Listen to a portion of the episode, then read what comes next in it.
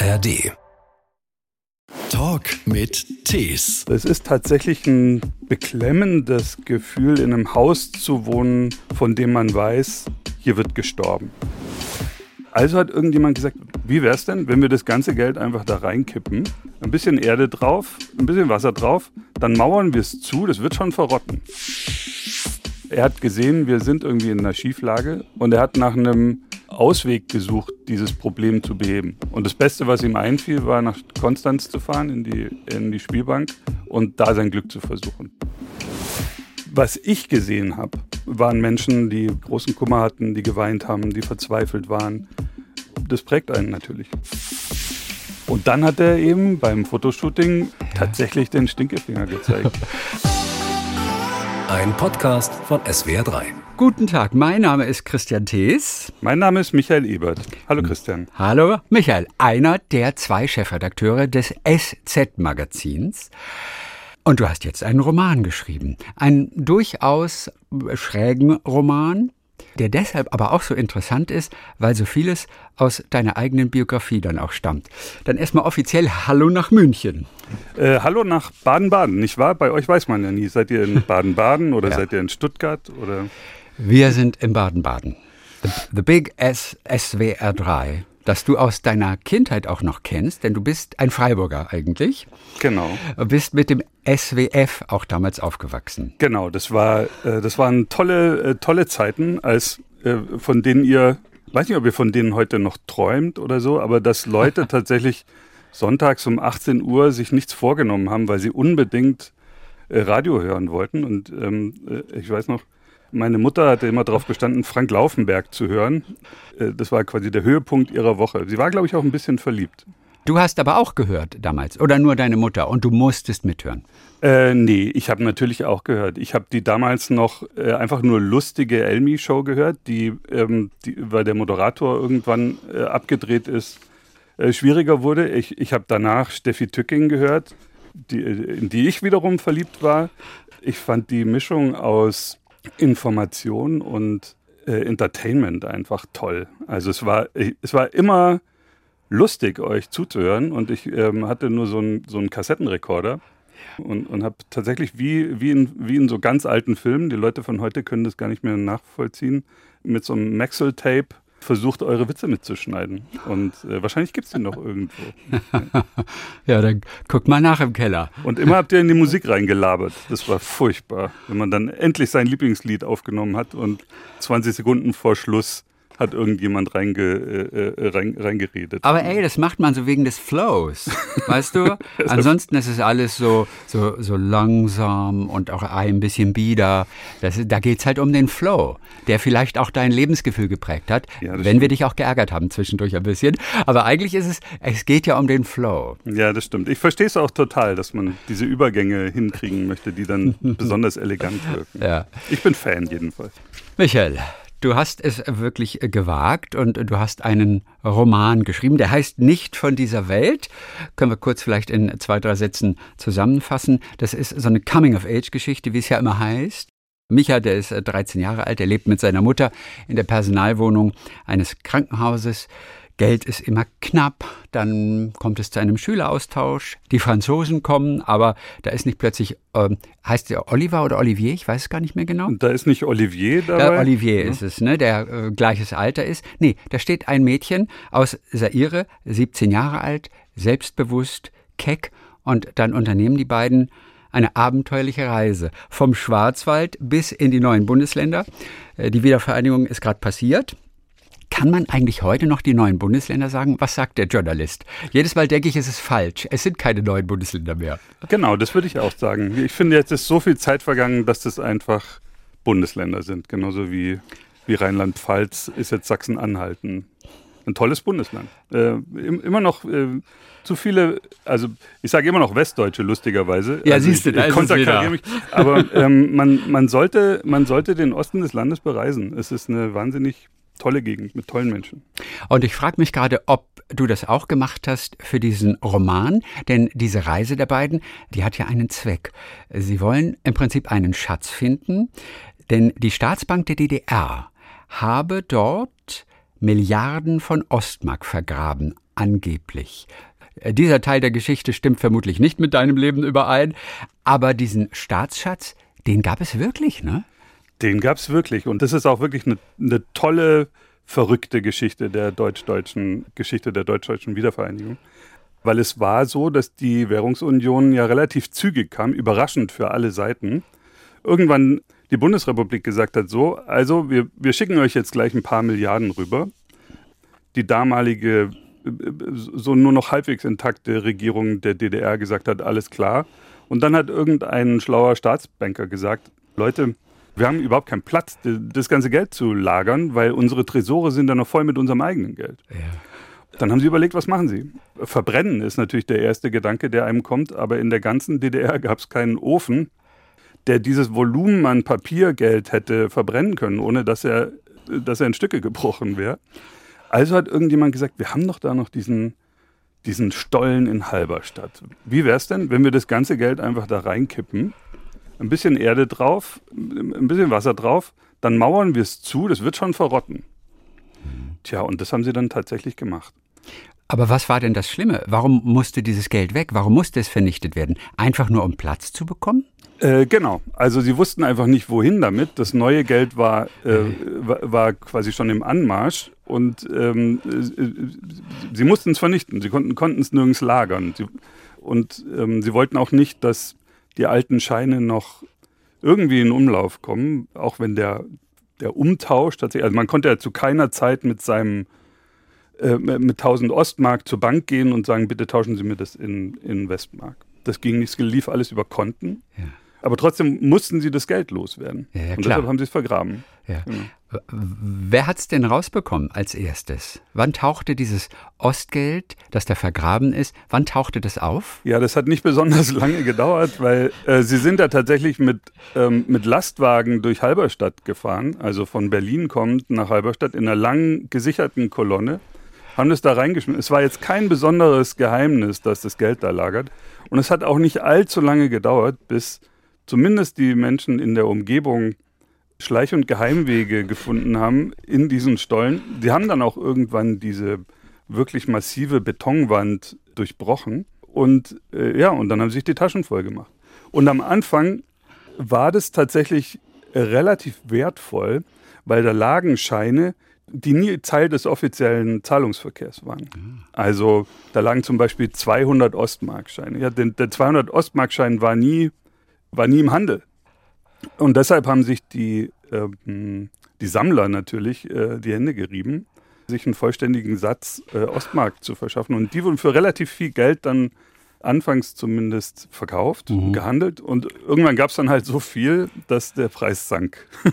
Bist du denn hingereist, auch um dir diesen Stollen vor Ort selber mal anzugucken, wenn ja. man überhaupt noch rein kann? Äh, ja, der, der Stollen wurde privatisiert. Deshalb ist er zum größten Teil gesperrt aber man kann sich so Teile davon noch, äh, noch anschauen. Und wie hat sich angefühlt da unten? Ja, das war aus, aus vielerlei Hinsicht beklemmend. Also, weil die Geschichte von diesem Stollen ist sehr beklemmend. Gebaut, gegraben wurde der von Zwangsarbeitern im Zweiten Weltkrieg. Also tatsächlich von, es war ein angeschlossenes KZ und der Auftrag von, für ein paar tausend Menschen äh, war zwischen 19 43 und 45 diesen Stollen zu graben. Deshalb ist es ein Ort, an dem sich tatsächlich deutsche Geschichte verdichtet. Warum gibt es diesen Stollen? Es sind ähm, viele tausend Menschen gestorben, als sie den gegraben haben, weil die Nazis in diesem Stollen geschützt äh, vor Luftangriffen Raketen bauen wollten. Und deshalb kann man nicht äh, durch diesen Stollen laufen und nur denken, lustige Geschichte, was hier, äh, wie hier Geld vergraben wurde, sondern man läuft da durch, äh, fasst die Steine an und denkt sich, äh, diese, diese unglaublich verzweigten Wege, diese, dieses, äh, die, die, die, das wurde alles gegraben von Menschen, die dabei gestorben sind. Ein äh, ja, besonderer Schauplatz. Wie kriegst du jetzt die Kurve? Nein, ich sage nur, ein, ein, ein, ein besonderer Schauplatz.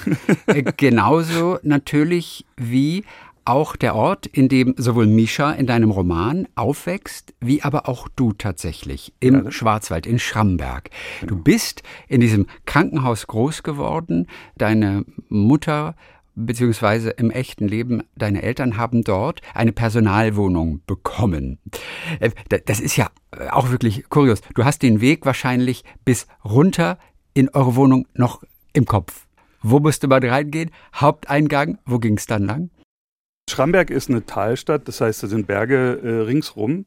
Äh, es ist wenig Platz in, ähm, in, in, in, der Fläche flach, äh, deshalb ist alles so an den Berg gebaut. Und auch dieses Krankenhaus ist an den Berg gebaut.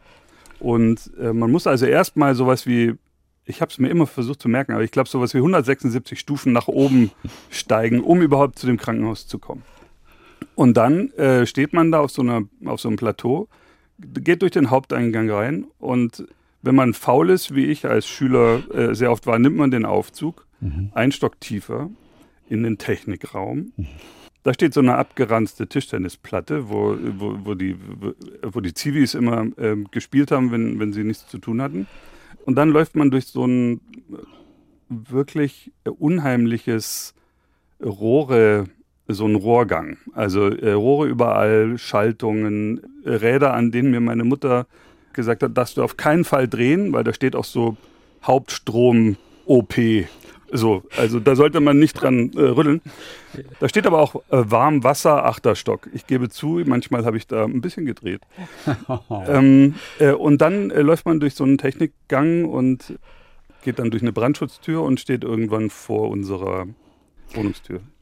Immerhin 84 Quadratmeter dieses Zuhause, aber allein der Weg natürlich und die Lage dieser Wohnung ist ja schon kurios. Dort hast du viele Jahre dann verbracht, äh, vormittags Schule, nachmittags oft im Krankenhaus. Wie hast du das damals empfunden, in diesem Gebäude zu wohnen? Also es ist tatsächlich ein beklemmendes Gefühl, in einem Haus zu wohnen, von dem man weiß, hier wird gestorben. Mhm. Ja, richtig, hier wird auch geboren. Aber meine Mutter hat eben auf Intensiv äh, gearbeitet und äh, ich habe sie da oft besucht. Ja, ähm, die war Krankenschwester? Äh, die, die, war mhm. Krankenschwester mhm. da. Das heißt, was ich gesehen habe, war eher der unerfreuliche Teil. Waren Menschen, die, äh, die großen Kummer hatten, die geweint haben, die verzweifelt waren. Und, und das, das, prägt, äh, das, das prägt einen natürlich. Tatsächlich auch ähm, wurde ich so ein bisschen Chronist der dunklen Seite äh, des Alltags, äh, weil weil ich, ich war einfach da viel unterwegs. Das ist eine interessante Umgebung natürlich, dieses Krankenhaus gewesen. Man hat sich da umgeschaut. Ich war so eine Art Maskottchen, also man hat mich auch nicht richtig ernst genommen, aber man hat mich gerne übersehen.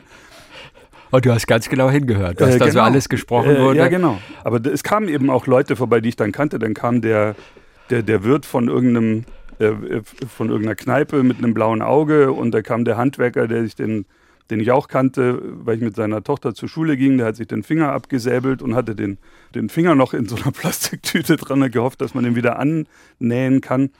Da kamen die, die Kla äh, nicht Klassenkameraden, aber äh, äh, Leute aus meiner Schule, die, die so zu, zu zweit Arm in Arm gingen, weil sie offensichtlich äh, auf der, äh, die Hoffnung hatten, dass ihnen im Krankenhaus irgendjemand die Pille danach geben konnte, weil ein Unglück passiert war. Mhm. Das habe ich alles gesehen. Äh, und das, das war, das, also die, die Erkenntnis, dass wirklich viel Unglück passieren kann, die hatte ich, äh, die hatte ich tief, äh, tief in mir drin, sehr früh. Inwiefern wurdest du dazu verpflichtet, dass du von dem, was du da gesehen hast, nichts weitergibst? Inwiefern hattest auch du quasi eine Schweigepflicht, wie es Ärzte und vermutlich auch Krankenschwestern haben? Ja, das war, das war selbstverständlich. Also das, das war, äh, das waren dann so, also gerade mit diesen äh, Schulkameraden, das war so unausgesprochen klar. Die haben mich gesehen, ich habe sie gesehen und die, äh, die waren in einer Notsituation. Es wäre mir nie eingefallen, in, ähm, äh, da, da irgendwas auszuplaudern. Okay, aber das wäre nicht jedem so gegangen, glaube ich. Also Manche ja, hätten, glaube ich, das Bedürfnis gehabt, mit der Info muss ich irgendwie dealen. Vielleicht ist oh. dieses, vielleicht ist dieses Buch äh, jetzt mein, äh, jetzt muss es endlich raus, wo ich keine Namen nenne. Das, das stimmt. Aber du warst auch schon ein Freak ein bisschen, oder? Du hast vermutlich wie der Misha auch in dem Buch sehr akkurat Buch geführt über das, was du da gesehen hast. Nee, das habe ich nicht gemacht. Das, das hast du nicht das, das wäre tatsächlich. Siehst du, hätte ich dir zugetraut. das das wäre mir, das wäre mir, da wäre ich mir dann selber unheimlich gewesen. Nee, aber es war interessant. Ich habe das Buch ja äh, nachts geschrieben. Ich habe einen Hauptjob, der mich und eine Familie, die mich tagsüber beschäftigt haben. Und als ich darüber nachgedacht habe, war es interessant, wie viel von diesen Bildern noch in meinem ähm, noch in meinem Kopf waren. Mhm.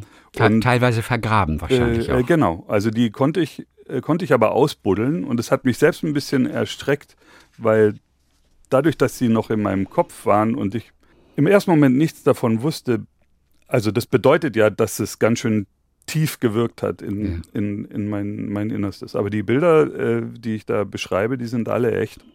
Wir entnehmen dem Text natürlich auch, dass offensichtlich jede Jahreszeit eine andere Art von Unfällen und sowas gebracht hat. Und äh, du hast vermutlich auch extrem zugehört.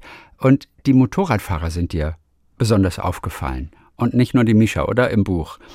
Der eine äh, äh, verlangte, dann hieß es hier, nach einer anderen Wahrheit als der Wahrheit. Ähm, die Beziehung der Motorradfahrer zu ihrer Maschine, die ist ja sehr ähnlich. Das ist ja fast schon die Maschine als körperliches Organ, äh, das jetzt äh, geschädigt wird und äh, repariert werden muss. Inwiefern hast du das auch im echten Leben genauso wahrgenommen?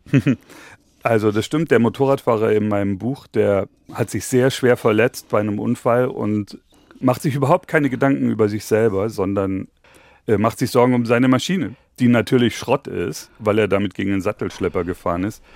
Aber das macht der Schock mit den Menschen. Also ich weiß gar nicht, ob das die, die Liebe zu seiner Maschine war oder ob sein, sein Verstand einfach ein, ein, so einen Notweg versucht hat zu finden, um, um sich nicht mit dem eigenen Zustand zu beschäftigen.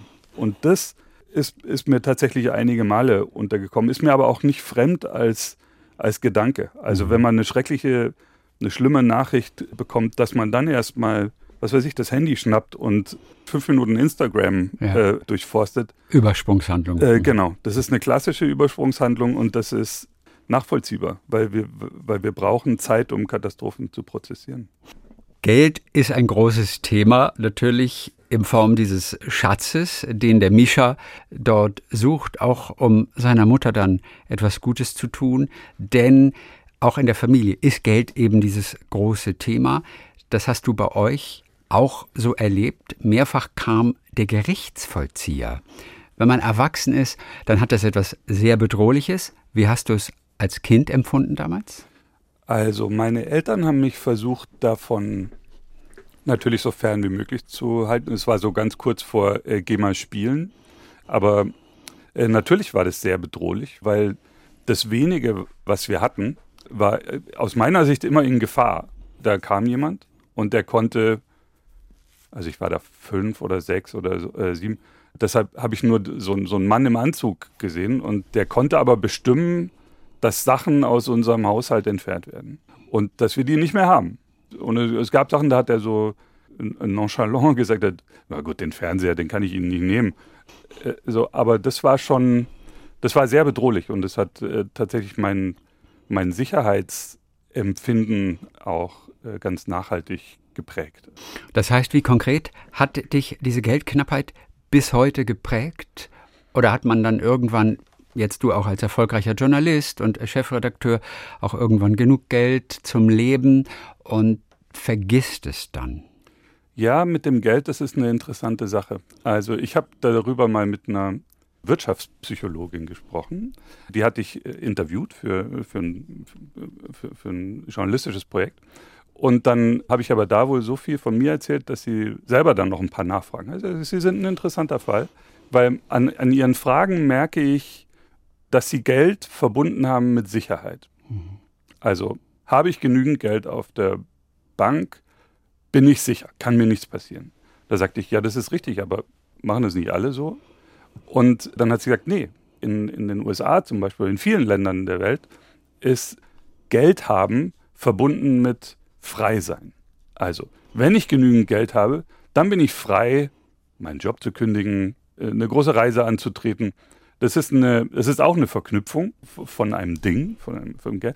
Aber äh, in Deutschland ist eben sehr verbreitet, dass, man, dass wir Geld mit, mit Sicherheit verbinden. Deshalb haben so viele von uns Geld auf irgendwelchen Sparkonten. Also Deutschland ist ein vergleichsweise reiches Land. Ich glaube, ich habe gelesen, im Durchschnitt hat die deutsche Bevölkerung sowas wie als Familie 60.000 Euro auf einer Bank liegen mhm. als, als Vermögen. Das Geld ist sehr ungleich verteilt, deshalb ist, ist es nur ein Mittelwert. Viele, viele Menschen äh, leben an der Armutsgrenze oder unter der Armutsgrenze in unserem Land. Aber im Schnitt sind es eben über 60.000 Euro und die Deutschen verbinden das mit Sicherheit. Mhm. Und so ist es bei mir auch. Äh, es gibt eine Szene im Buch, die ich schilder, wie ich mit, äh, auch das ist eine echte Szene, wie ich mit meiner Mutter an einem Geldautomaten stehe. Und Sie versucht Geld abzuheben und ihre Karte wird eingezogen, weil das Konto überzogen ist. Keine Ahnung, ob man das heute noch macht. Damals hat man es gemacht und uns hat es in existenzielle Not, äh, äh, weil es war Wochenende, wir hatten nichts zu essen zu Hause, hat es in existenzielle Not gestürzt. Mhm. Und es gab äh, vor ein paar Jahren, war ich mit meiner Familie in, in irgendwo in, in, Italien und ich sollte Geld, äh, musste Geld abheben und bin halt zu einem von diesen Geldautomaten und habe meine Karte reingeschoben und es hieß, wir können Ihnen kein Geld auszahlen. Karte kam wieder raus. Und da habe ich gedacht, na gut, die Bank äh, irgendwie kaputt, irgendein Fehler. Bin zur nächsten Bank gegangen, äh, Karte reingeschoben, ging auch nicht. Und in dem Moment lief es mir eiskalt den Rücken runter und ich fing an zu zittern. Und also ich wusste, dass auf meinem Konto genügend Geld ist, um 300 Euro abzuheben oder so. Aber, aber ich war so in dieser äh, Situation von damals offensichtlich dann gefangen, dass, ähm, äh, äh, dass, dass mir einfach zwei Stunden lang schlecht war. Bis sich herausgestellt hat, irgendeine äh, Bankleitung war gestört und eine Stunde später ging es wieder. Aber für, wirklich für den Rest des Tages ähm, ich, war ich zu nichts zu gebrauchen. Und die finanzielle Not hatte aber auch damit zu tun, denn deine Mutter hatte ja einen Job, ihr hattet eine Personalwohnung, die wahrscheinlich nicht viel kostete, aber einen Vater, der das Geld auf den Kopf gehauen hat. Ne? Also so, so kam es überhaupt erst zu dieser finanziellen engen Situation, oder? Ja, also reich waren wir nie. Mein, äh, mein Vater war Versicherungskaufmann, äh, un, unglücklicher Versicherungskaufmann. Meine Mutter war Krankenschwester, die verdienen ja auch einfach nicht gut. Und er hat das Geld nicht auf den Kopf gehauen, sondern er hat gesehen, wir sind irgendwie in einer Schieflage und er hat nach einem Ausweg gesucht, dieses Problem zu beheben. Und das Beste, was ihm einfiel, war nach Konstanz zu fahren, in die, in die Spielbank mhm. und da sein Glück zu versuchen. Das ist, ich kann es wirklich nicht empfehlen, weil es geht so gut wie immer schief. Ja. Und blöderweise ist es ganz zu Anfang ein, zweimal gut gegangen und er kam nach Hause, wurde gefeiert von uns, wie, ein, äh, wie, wie so ein Seeräuber, der mit einem Schatz nach Hause kam und, äh, und äh, wir, wir haben ihn bejubelt. Und das war ein Gefühl, das er natürlich wieder haben äh, Na klar, wollte. Da beginnt die Sucht. Äh, genau. Und äh, deshalb war, also Geld auf den Kopf gehauen, das klingt so nach Hallodri, das war er überhaupt nicht, sondern er war ein, ein Vater, der, der in der Notlage war und der äh, eine dumme Entscheidung getroffen hat und dann nicht mehr da rauskam. Und diese äh, Sucht, die es dann wurde, die hat uns tatsächlich in existenzielle äh, Nöte ge geschussert. Inwiefern hast du es ihm übel genommen später? Ich habe es ihm nie übel genommen. Also ich wurde mit sehr, sehr viel Liebe, äh, Liebe erzogen von, äh, von meinen Eltern. Wir hatten wir haben ein ganz tolles, enges äh, Verhältnis. Man, man, man versteht ja auch als Kind nicht so genau, was, also irgendwie ist das Geld knapp, okay, das so, das kann passieren. Und mein äh, Vater hat dann seinen, seinen Beruf an Nagel gehängt hat sich in, der, in allen Spielbanken sperren lassen. Also man kann ja, mhm. ähm, man kann sozusagen die, die Banken anschreiben, die Spielbanken an Casinos anschreiben und kann sagen, wenn ich irgendwann vor ihrer Tür stehe, lassen Sie mich nicht rein, bitte. Okay.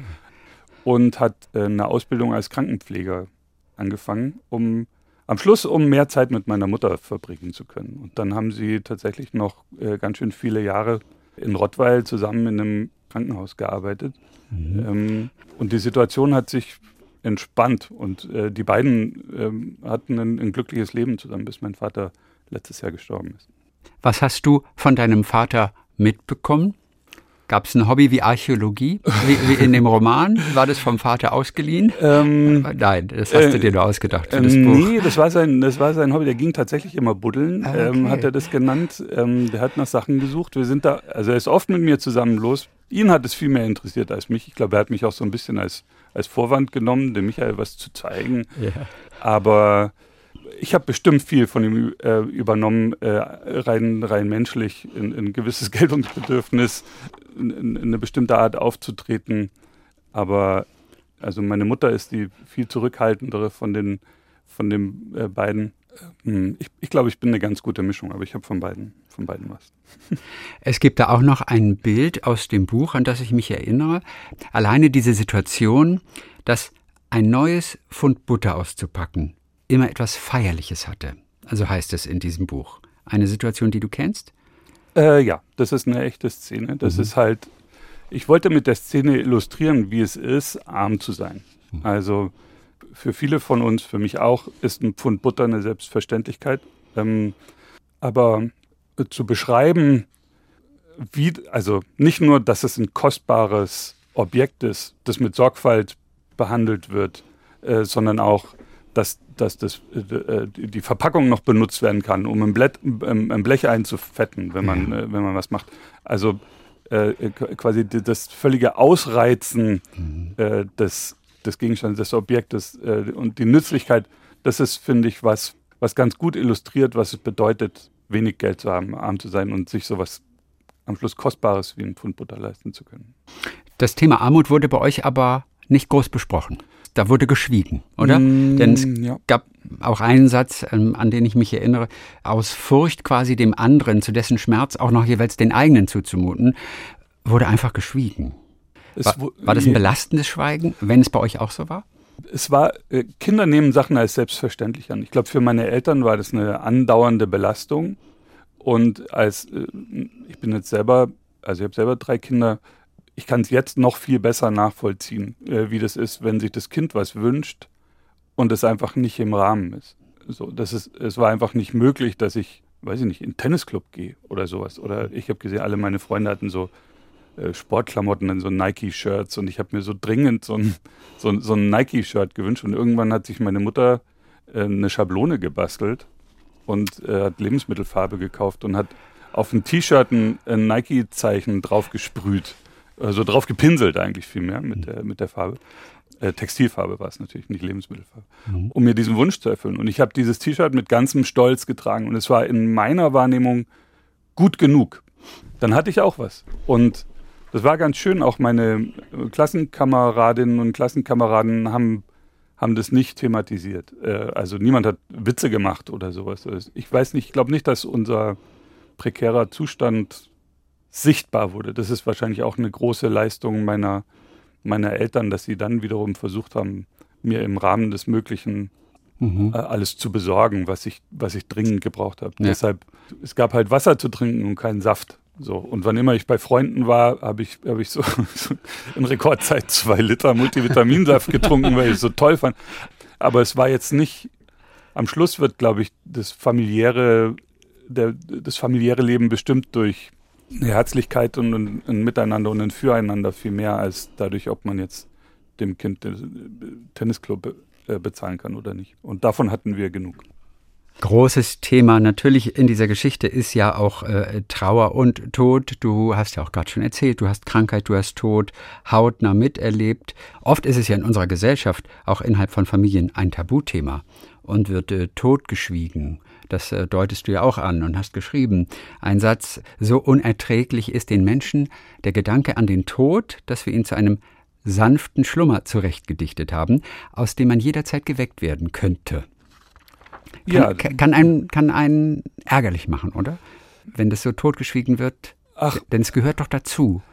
Ja, also ärgerlich nicht. Ich verstehe ja, äh, also jeder geht anders um mit, mit Trauer. Und natürlich ist das ganze christliche Glaubenssystem in, in, in unserer Gesellschaft aufgebaut auf der Hoffnung, dass es den Toten in, ein, in einer anderen Welt wohlergeht. Ja. Dass sie irgendwie noch da sind.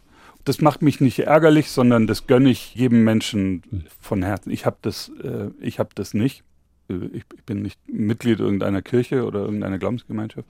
Aber der Umgang mit Trauer, darüber wird zu wenig gesprochen in, in, unserem, in unserer Gesellschaft.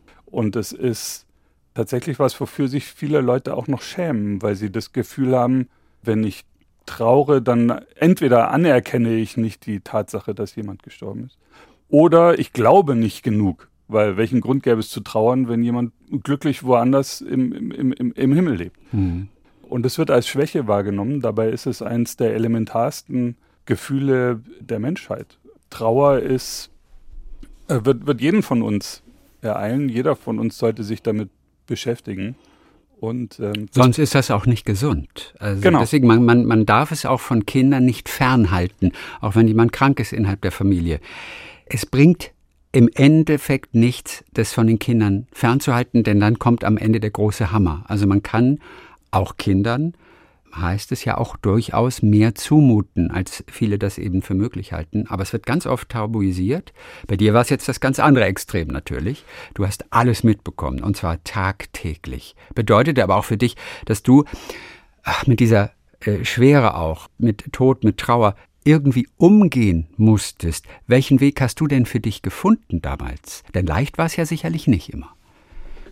Das stimmt. Wobei das, das große Trauererlebnis meines Lebens das erste große Trauererlebnis meines Lebens war der Tod meines Vaters und der ist erst ein, äh, anderthalb Jahre her. Ja. Davor habe ich mitbekommen, dass Leute gestorben sind, aber habe jetzt nicht tief innerlich getrauert. Aber tatsächlich habe ich, hab ich mal in einem Interview mit, mit Herbert Grönemeyer, der sich auskennt mit Trauer mhm. und mit dem, äh, mit dem Schrecken, den das äh, aussehen kann, äh, von ihm einen Rat bekommen, der mir wiederum wahnsinnig geholfen hat, der äh, um eine Ecke auch im Buch stattfindet. Und ähm, Herbert sagte zu mir, man muss Trauer begreifen als, also stell dir vor, du hast ein zusätzliches Zimmer in deinem Kopf.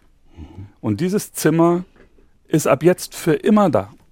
Es bringt nichts darauf zu hoffen, dass äh, Trauer verschwindet. Wenn elementare Trauer, Trauer um Menschen, die dir wirklich was bedeuten, wird immer bleiben. Es ist ein Zimmer in deinem Kopf, ein zusätzliches.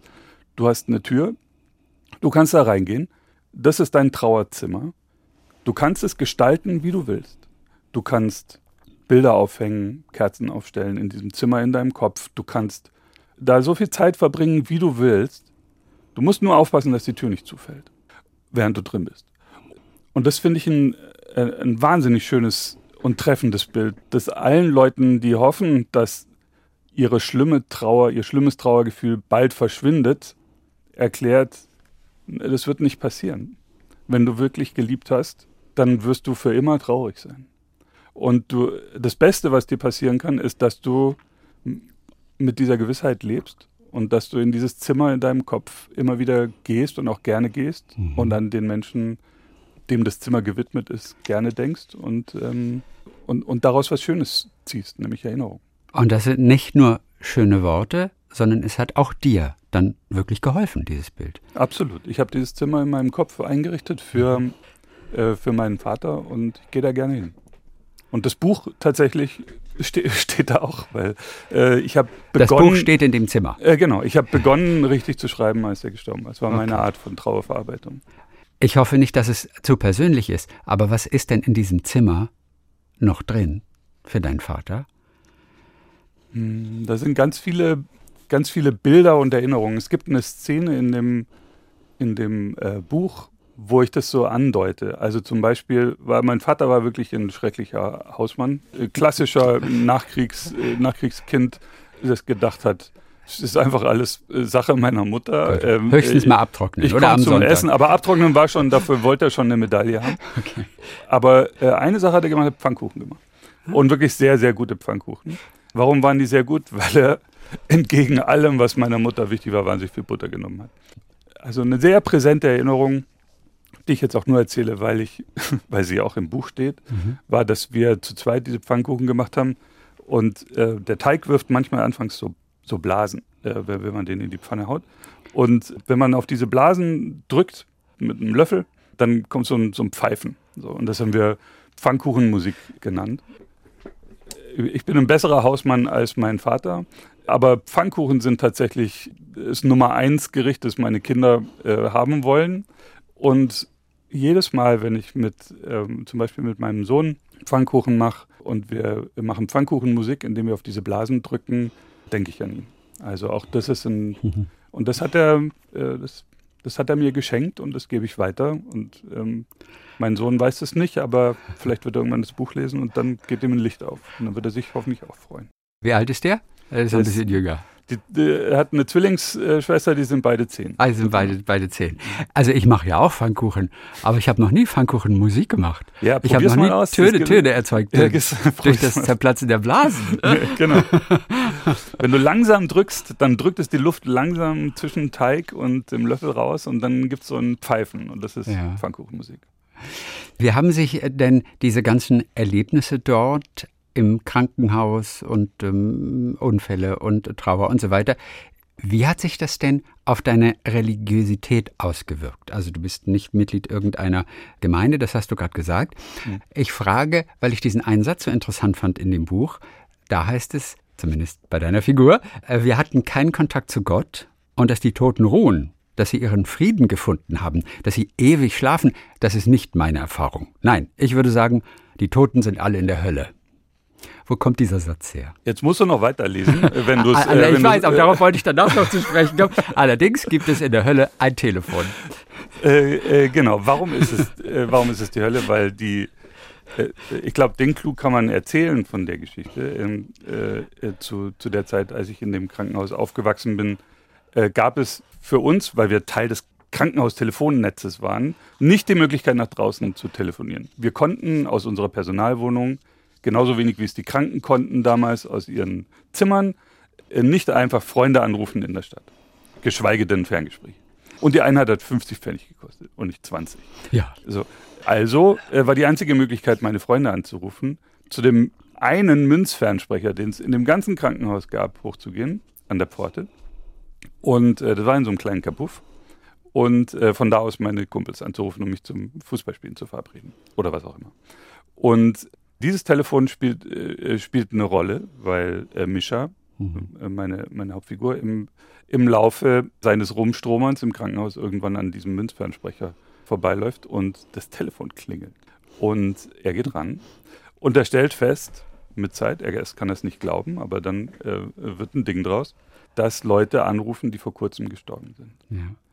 Und das war die allererste Idee für dieses Buch, im Zusammenhang auch mit dem Gefühl der Trauer. Und die Wenn- kam woher? Äh, die kam daher, dass ich nochmal in diesem Krankenhaus war, in, im, im reifen Alter. Mein Vater war gerade gestorben und das Krankenhaus steht leer inzwischen. Es sind, äh, ist geschlossen worden. Es ist ein ganz unheimlicher Bau, weil achtstöckiges Haus, äh, viele Zimmer. Es wurde da drin ge gebrandschatzt und Kupferleitungen wurden rausgesetzt. Also es ist eine Ruine am Schluss, aber das Krankenhaus steht noch. Und ich bin in dieses Kabuff reingegangen, äh, in dem das Telefon hing. Und ich dachte, wie schön wäre es, jetzt hier nochmal, und wenn es nur 30 Sekunden wäre, mit meinem Vater sprechen zu können. Und die Frage war dann, was würde er mir, was würde er mir sagen? Welche Nachricht würde er mir? So, und das war eine Frage, stellt man sich vor, dass man überraschend stirbt. Und man hätte nochmal die Möglichkeit, aus dem Jenseits ein kurzes Telefonat zu führen. Welche Nachricht würde man einem Mittelsmann, der im Fall des Buches Mischa ist, überbringen? Da steckt eben, äh, finde ich, sehr viel drin über, über, über Menschen und, und Trauer und Nachlass und Vermächtnis, weil die Leute äh, keine Liebesbotschaften senden, sondern dringliche Alltäglichkeiten, die, Ja. die noch erledigt werden. Kümmer dich um meine Katze. Ganz genau. Naja, wenn die Katze der Lebensinhalt ist und man Ja. will auf keinen Fall, dass die Katze zur Nachbarin geht, weil Ja. die sie immer äh, falsch behandelt, dann ist das die wichtigste Botschaft, die man senden will. Mhm. Ja. ja, und ähm, ja, und mir ist, mir ist es, ich, bin erzogen worden von einer bayerischen Katholikin und von einem Berliner Protestanten und sie haben sich entschieden, der Junge soll sich selbst entscheiden. Haben mich nicht getauft, haben gesagt, werd mal alt genug, triff dann deine eigene Entscheidung. Und meine Entscheidung war, dass ich mich eigentlich ganz, ganz wohl fühle, nicht Teil eines dieser Clubs zu sein. Das erklärt trotzdem noch nicht die Antwort, warum alle doch in der Hölle sind. Äh, ja, das stimmt, weil die, die Hölle, äh, weil die Hölle in meinem Buch ist eben ein Ort des Wartens. Also ich stelle mir vor, passend zum Buch, dass diese Menschen alle irgendwo sind, wo es halt auch nur ein Telefon gibt. Und da stehen sie an. Und da warten sie, bis sie ihre Nachricht und so. Und dann, was dann passiert, keine Ahnung. Aber dass man ja wirklich, sie wissen ja auch nicht, wird es erhört? Es gibt keine Kommunikation zwischen äh, Mischa im Buch und den, und den Toten. Also die sagen ihr, ihr, ihren Text durch und äh, er kann nicht fragen. Aber was für ein schrecklicher Zustand zu wissen, okay, ich bin jetzt gestorben, ich bin gegen einen Sattelschlepper gerauscht mit meinem Motorrad. Jetzt habe ich noch ein paar Sekunden, ich weiß nicht wie lange und ich weiß nicht, ob das ankommt, was ich sende. Ich weiß nicht, ob das erhört wird, ich weiß nicht, ob das so und das stelle ich mir sehr schrecklich vor als, äh, als Bild. Was dann mit den Menschen passiert, keine Ahnung. Äh, Sola sagt auf jeden Fall, ne, Sola, die 17-Jährige aus Saire, sagt auf jeden Fall die Mischa, dass er aufhören muss, mit den Toten zu sprechen. Ja, ja genau. Diese Sola ist ja wirklich, die ist so erfrischend, weil sie auch, auch so frech ist und, und einfach auch so selbstbewusst. Ja, ganz anders natürlich als der Mischa, weil sie auch schon fast erwachsen mhm. ist. Gab es ein Vorbild für diese Sola? Äh, ja, die ist so ein bisschen zusammengebaut. Also mhm. tatsächlich habe ich ja eine sechs Jahre ältere Schwester und die spielt da schon rein. Mhm. Äh, ähm, äh, meine, meine Schwester ist äh, ganz anders als ich, aber eben auch sehr schnell, sehr lustig, sehr frisch. Eine tolle Person, die ich sehr liebe. Ja. Und, ähm, und ich war ja in diesem Schüleraustausch. Ich habe da viele von den Szenen erlebt, die ich im Buch um eine Ecke dann äh, Mischa erlebt. Mhm da gab es eben auch ein Mädchen, das ich natürlich äh, äh, sehr, sehr toll fand. Die hat auch einen Teil der, der Figur äh, gestaltet, sozusagen. Ja. Eine Szene, ein Satz, an den ich mich erinnere, von Sola, die selber, glaube ich, findet, dass sie so eine leichte, äh, schiefe Nase hat und sie aber selbstbewusst sagt, ich wollte nie eine andere Nase, sonst wäre ich ja richtig schön. Mit der Nase bin ich erträglich, hübsch. Noch hübscher wäre nur Ärger. Ja, das freut mich, freut mich, dass es dir so gefällt. Alleine, alleine dieser Satz, der sagt so viel über diese Sola aus. Ja. Der, der, der, ist so schön. Ja, ich mag sie auch sehr gerne. Wir haben ja bisher, also jetzt haben wir ganz schön viele äh, düstere Themen äh, ja. äh, verarbeitet vom ähm, äh, von den Zwangsarbeitern, die diesen Stollen bauen mussten, über äh, Armut, über Trauer, ähm, über den Tod aus meiner Sicht ist es trotzdem kein, kein trauriges Buch, sondern ein, ein, ein Buch, das einen Zustand schildert und aber auch einen, einen Weg da, ja. daraus. Es ist eher ein Trauerverarbeitungsbuch als ein Trauerbuch. Ja. Aber wir merken schon an, den, an dem Anruf aus dem Jenseits und die Nachbarin soll sich nicht um die Katze kümmern. Hier äh, Sola mit ihrer Frische und so da kriegen wir aber auch schon einen Eindruck davon, dass das auch durchaus auch, auch, auch lustig und amüsant ist zwischendurch. Du bist mit 21 ausgezogen aus diesem Krankenhaus, das ich glaube seit 2011 oder so jetzt leer steht. Da ist heute also gar nichts mehr drin. Das ist eine Ruine, wie du sagst. Genau, das ist eine Ruine, die die Stadt Schramberg auch jedes, jedes Jahr viel Geld kostet, weil der, der Unterhalt muss ja irgendwie noch gesichert sein. Ich glaube, es, es gibt tatsächlich auch Menschen, die eine, eine Anschlussverwendung immer noch davon, davon träumen. Läuft man durch den Bau, sieht man das irgendwie nicht ich glaube, Filmdrehs gibt es da immer mal wieder. Äh, und es ist ja weiter ein imposanter Bau, aber äh, ich, ich kann mir nicht vorstellen, dass es nochmal zu irgendwas äh, okay. Nutze sein wird. Aber darf auch nicht abgerissen werden? Oder, oder? Dürfte schon, wäre nur auch sehr teuer. Also so. wenn, wenn, man sich, wenn man sich überlegt, was machen wir jetzt, zahlen wir jedes Jahr, ich kenne die Summen nicht, aber es muss irgendwas sechsstellig sein. Zahlen wir jedes Jahr einfach irgendwas sechsstelliges oder, oder zahlen wir einmal was achtstelliges, um mhm. den Bau abzureißen. Und was haben wir dann davon? Ich glaube, die äh, ist einfach das kleinere Übel im Moment, diesen, dieses Haus leer stehen ja. zu lassen. Äh, für dich war es trotzdem irgendwie Heimat. Könnte man das Gebäude kaufen? Ja, für einen Euro würde ich also sagen. Für einen Euro. Äh, weil dann, dann wär der Stadt, wär, wär, werden der Stadt die Unterhaltskosten genommen. Ich glaube nicht, dass es besonders teuer wäre, den Laden zu kaufen. Also falls du einen Wellness-Tempel in Schramberg errichten willst oder äh, die, die größte Bowlingbahn der Welt bauen willst. Aber da geht es ja nur bergab. Am Hang. Ja, genau. Oder so eine Kugelbahn wäre gut. Ja, ja, oder ein Skihang. Ja, genau. Oder ein Skihang, ja. das ist ja aber es gibt aber noch dort eine Kapelle.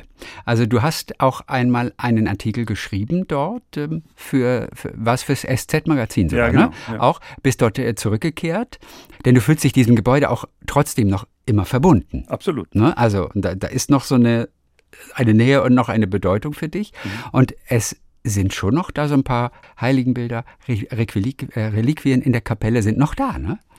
Ja, ich glaube, diese Kapelle ist die Krankenhauskapelle. Mhm. Die wurde auch nie offiziell ausgesegnet. Also das ist ja ein, ein, ein streng geregelter Vorgang in der, in der äh, katholischen äh, Kirche, wie man einen Kirchenraum entsegnet. Ich glaube, da gibt es Fachbegriffe, die, Mhm. da bin ich, bin ich nicht firm genug. Aber ob das je passiert ist, ich bin nicht sicher. Deshalb ist es, glaube ich, im, im Sinne der, der katholischen Kirche immer noch ein, ein Kirchenort. Was hast du über dich selber gelernt, dahingehend, wie wir uns erinnern? Denn auch da gibt es ja wirklich auch einen Satz, der einem zu denken gibt. Und ich glaube, da ist so viel Wahres dran, weil du sagst, was, was, was wir Erinnerung nennen, das sind doch nur Versuche, uns Geschichten zurechtzudenken, die uns selbst uns erträglich machen. Wir sind die Geschichten, die wir von uns selbst erzählen. Und wenn es uns nötig erscheint, dann verändern wir diese Geschichten und formen sie zur Erinnerung, mit denen wir leben können, egal ob sie wahr sind oder nicht. Wir kriegen es ja schon manchmal mit, wenn wir uns auch nur an einen Verkehrsunfall erinnern. Vier Leute sehen den gleichen Verkehrsunfall. Es sind vier verschiedene Erinnerungen, obwohl das erst vor ein paar Stunden passiert ist. Da erfahren wir immer, wie unser Gehirn funktioniert. Was hast du über dich und dein Erinnern gelernt? Äh, ja, das ist ein faszinierendes Thema. Die menschliche Psyche ist wirklich ein interessantes Thema. Aber im Arbeiten an dem Buch habe ich eben gemerkt, an was ich mich erinnere. Alles. Und Sachen, von denen ich, äh, also ich saß tatsächlich abendelang einfach nur am, am Küchentisch und habe mir Sachen aufgeschrieben, die, als ich danach gesucht habe, wieder in meinem, im, aus meinem Gedächtnis ausgegraben wurden. Also vor allem mit den traurigen Erinnerungen ist es so, dass wir, glaube ich, dazu neigen, die einfach gut zu verpacken Mhm. und irgendwo unter die Treppe zu schieben. Ja, und da lassen wir sie erstmal. Ja. Und das ist ja auch ein gesunder Umgang. Aber wenn wir sie dann wieder auspacken und sie uns anschauen, ist es nicht mehr die gleiche Erinnerung. Die hat Staub angesetzt, die hat sich verzogen wie ein alter Bilderrahmen. Mit der ist was passiert. Und mit uns ist auch was passiert. Kann sein, dass uns Sachen passiert sind, die uns so unerträglich sind, dass wir sie uns zurechtdenken. Und Also- manchmal glauben wir auch, die Dinge sind uns passiert und sie sind aber jemand anders passiert. Auch das gibt's. Auch das gibt's Oder- total, total. Ich glaube, Julia Shaw hat mal ein tolles Buch darüber geschrieben, wie, wie sich Menschen an, an Gewalttaten erinnern. Ja, auch die sie nicht selber er, durchlebt haben, sondern die sie mit angesehen haben. Und auch da passieren Sachen, dass, dass das Gehirn einfach nicht prozessieren kann, was da, was da passiert ist und sich deshalb irgendwelche Umwege baut. Und so ist es mit allem. Also für einen, für einen kleinen Jungen äh, kann es ja hochdramatisch sein, wenn alle seine Freunde ihn, ihn auslachen, weil ihm irgendwas in der Schule passiert ist, was weiß ich. Und in seiner Erinnerung sind es vielleicht einfach fiese Mitschüler, die ihm Böses wollten. Aber wahrscheinlich, vielleicht haben die einfach nur gelacht, weil es halt lustig schien in dem Moment, so wie, wie, wie ein Missgeschick. Also Sachen, die uns als sehr relevant vorkommen, kommen ja dann wiederum anderen als total nebensächlich vor. Geh mal zum Klassentreffen. Also in ein paar Tagen habe ich, also da 30 Jahre Abitur. Wenn ich da erzähle, von, von den Sachen, die mich beschäftigen, da schauen mich die Leute verständnislos an. Ich weiß überhaupt nicht, wovon du redest. Oder das, oder das war doch nur ein Witz. Oder äh, Sachen, die wir über Jahrzehnte mit uns rumtragen, können Leute ganz anders gemeint haben. Oder die können auch nie so passiert sein. Und deshalb hilft es, miteinander zu reden. Jeder, der nach zehn Jahren mal in seine Heimatstadt, in seine alte zurückkehrt, der wird merken, die Straßen sehen ganz anders aus, als man das in Erinnerung hat. Allein das finde ich schon erschreckend. Die Größenverhältnisse, äh, Alles. natürlich, alles Ja. ist anders. Also wir können uns auf unser Gehirn eigentlich nicht verlassen. Es ist ein Wunderwerk, aber wir können uns nicht darauf verlassen. Und hier hast du auch geschrieben, unser Glück, äh, denke ich, hängt oft davon ab, wie gut es uns gelingt, unsere Erinnerung zurechtzuformen zu etwas, mit dem wir leben können. So, So, so, ja. so ist es. Noch schöner ist ja, unser Se- Selbstbild ist ein Porträt, das wir bei uns selbst in Auftrag gegeben haben. Jetzt will man etwas über sich herausfinden, dann kann es aufschlussreicher sein, dieses Porträt mal genauer zu betrachten, als in einen Spiegel zu schauen. Wie macht man das aber? Also wir, wir bauen uns ja unsere eigene Welt im Kopf zusammen und wenn wir jetzt aber wirklich über uns etwas herausfinden können, welchen Weg gehen wir dann? Was ist denn zuverlässiger? Wie kommen wir noch viel besser an uns ran? Ja, also viele wollen ja auch gar nicht so genau äh, gucken, Nee. wer sie sind oder was sie sind oder warum sie so sind, wie sie sind. Beim, beim Schreiben war schon wertvoll, mit Leuten zu sprechen, auch die mich damals erlebt haben, auch lang mit meiner Mutter zu reden und mit meiner Schwester mich zu unterhalten. Aber ich kann nur jedem empfehlen, ein Tagebuch zu führen. Und ähm, das muss ja auch gar nicht, liebes Tagebuch, heute war ein schwieriger Tag.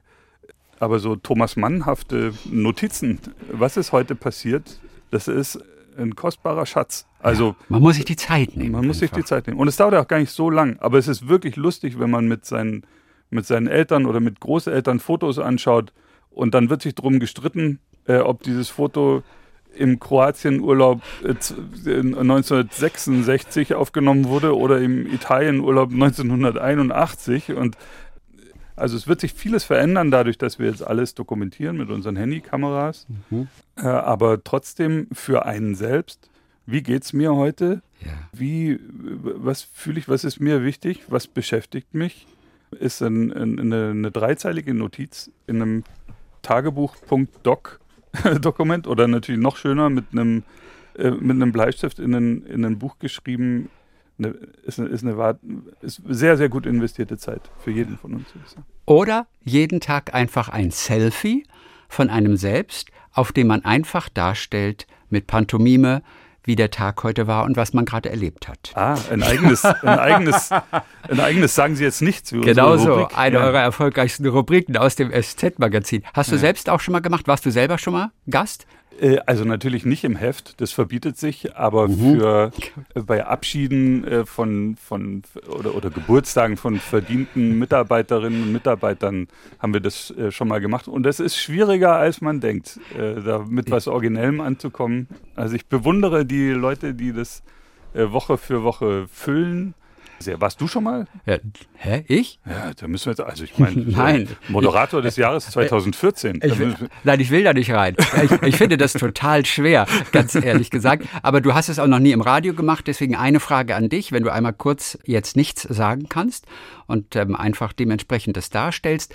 Äh, die Frage an dich wäre, ich sieht's dich jetzt mal für diese offizielle Situation. Mhm. Wann waren Sie das letzte Mal politisch unkorrekt? Ah, auch sehr schön. auch sehr schön. Oft kann man ja wirklich gar nicht so richtig erkennen, was das sein soll. Aber ihr habt auch große Würfe teilweise gehabt oder Bilder, die für ewig bleiben, wie bei Per Steinbrück natürlich Kanzlerkandidat damals für die SPD, der ja. plötzlich den erhobenen Mittelfinger zeigte im Bild. Auf welche Frage war das nochmal? Ähm, die Frage war Problembär. Also es waren so Spitzen, es, war so, es waren so äh, Problempair. Es war so ein, so ein Dreisprung mit Spitznamen, die wir uns aber, glaube ich, entweder zusammengesucht oder selber erfunden haben. Aber es war so äh, Problempair, Pannenpair oder noch irgendwas. Äh, was antworten Sie Kritikern, die Sie nicht für, äh, für, für kanzlertauglich halten? Und dann hat er eben beim Fotoshooting mit dem Fotografen Alfred Steffen in, in Berlin tatsächlich den Stinkefinger gezeigt. Hat ihm das genützt? War er damit volksnah? Kam er damit letztendlich gut an? Also, äh, es gab danach tatsächlich politische, ich glaube, Masterarbeiten, ähm, äh, wo, äh, wo Studenten, eine Studentin die Wirkung untersucht hat und stellte sich raus, hatte keine Wirkung auf das Wahlergebnis. Aber damals war das schon ein, also das wurde ja dann tagelang auch diskutiert in den Talkshows und beim Heute-Journal und so. Darf so ein Mann, äh, der, mhm. äh, der, der den Stinkefinger zeigt, äh, Kanzler werden oder nicht? Ja, also ich war der Meinung, damals habe ich kein Problem mit persönlich. Was habt ihr gedacht, als als ihr das dann letztendlich gebracht habt, habt ihr einfach nur gedacht, Strike, besser geht es nicht? Oder inwiefern wurde es auch bei euch innerhalb der Redaktion diskutiert? Ja, wir waren von den Socken. Okay, also äh, die Bilder kamen an, Alfred Steffen schickte sie, ja. äh, wir haben die gesehen und haben natürlich das, also das Potenzial ist jetzt kein, kein wahnsinniger journalistischer Riecher, dass man sofort weiß, okay, hier, hier habe ich was, was äh, für Aufsehen sorgen wird. Dann haben wir ähm, dann sind wir aber hoch zur, zur Zeitung. Also das SZ-Magazin äh, hat eine eigene Chefredaktion, ist tatsächlich auch journalistisch total unabhängig vom, vom Geschehen der Zeitung, aber wir wussten, das wird ein Aufreger und deshalb haben wir uns abgesprochen mit der Chefredaktion der, der Zeitung. Und die haben auch gesagt, naja, also wenn er es macht, dann druckt er es natürlich. Und, so. und, dann, und dann haben wir uns aber einen ziemlich genauen Plan zurechtgelegt, für, wie wir das äh, erwartete und dann auch eingetroffene Echo äh, aufarbeiten. Das haben wir, glaube ich, haben wir ganz gut gemacht. Also zehn Minuten mhm. später, wir haben es, glaube ich, auf Social Media gepostet.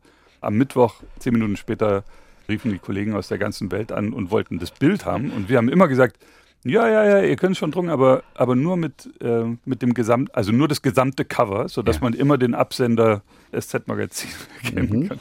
Und äh, dann hatten wir natürlich Schiss, dass Per Steinbrück sauer wird, weil der, der wusste, was er tut. Äh, er hat das Bild au- ausdrücklich freigegeben, aber er wusste natürlich nicht, dass wir es aufs Cover machen. Mhm. Und da waren wir so ein bisschen in Sorge.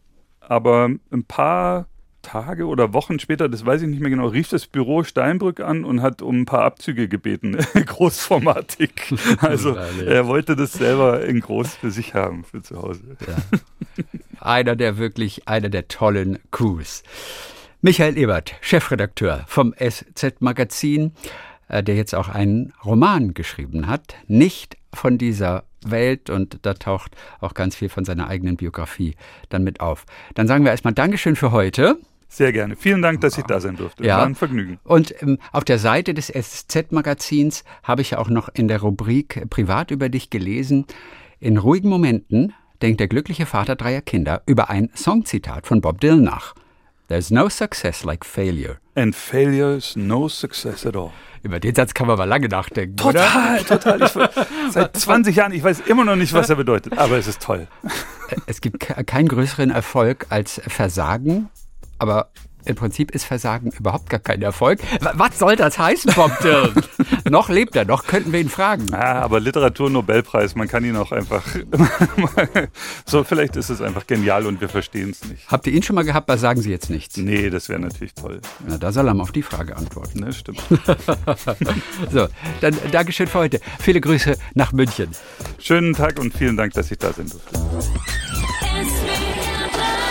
Talk mit Tees.